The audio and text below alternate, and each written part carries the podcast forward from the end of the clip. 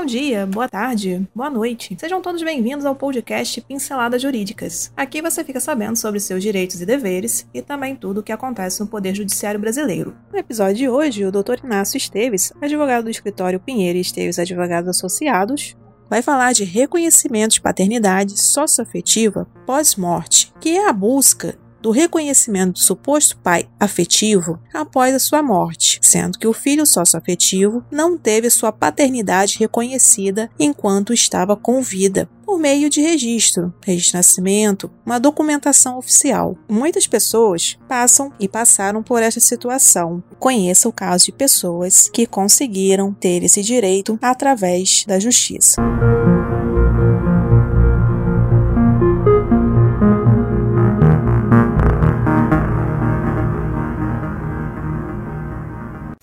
Filhas conseguem reconhecimento de paternidade socioafetiva após morte. O processo correu em segredo de justiça. Porém, a decisão da juíza de direito Ana Carla Cristiane dos Santos, da Vara Única de Piratininga, São Paulo, garantiu o reconhecimento de paternidade socioafetiva após morte com esposo de mãe, porém falecida, que convivia por 36 anos, garantindo às filhas a inclusão de nomes no registro de nascimento e direito à herança. As postulantes alegaram que sua genitora e o pai afetivo que as acolheu como filhas, na época com idade de 8 e 13 anos, e por durante 36 anos conviveram com uma família, tendo um bom vínculo afetivo que perdurou mesmo após o falecimento da mãe desta em 1997, que passaram a cuidar do pai afetivo, que por sua morte ocorrida em 2015, momento este que membros da família dele solicitaram cartão e senha de banco, sacando todo o saldo existente,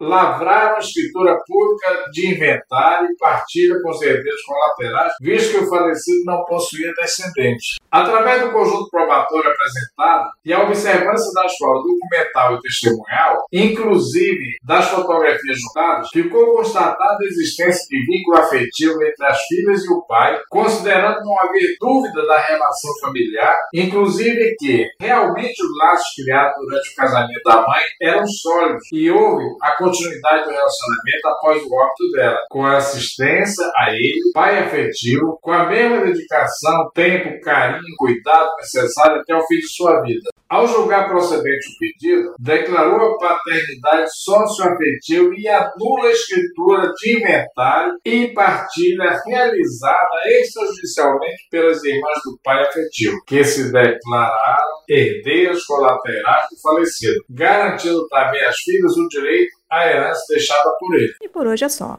Agradecemos sua atenção e esperamos ter lhe ajudado com este conteúdo. Toda semana são lançados dois novos episódios. Este podcast tem o apoio técnico-jurídico da Pinheiro Esteves Advogados Associados e o apoio tecnológico digital da Clã Soluções Digitais.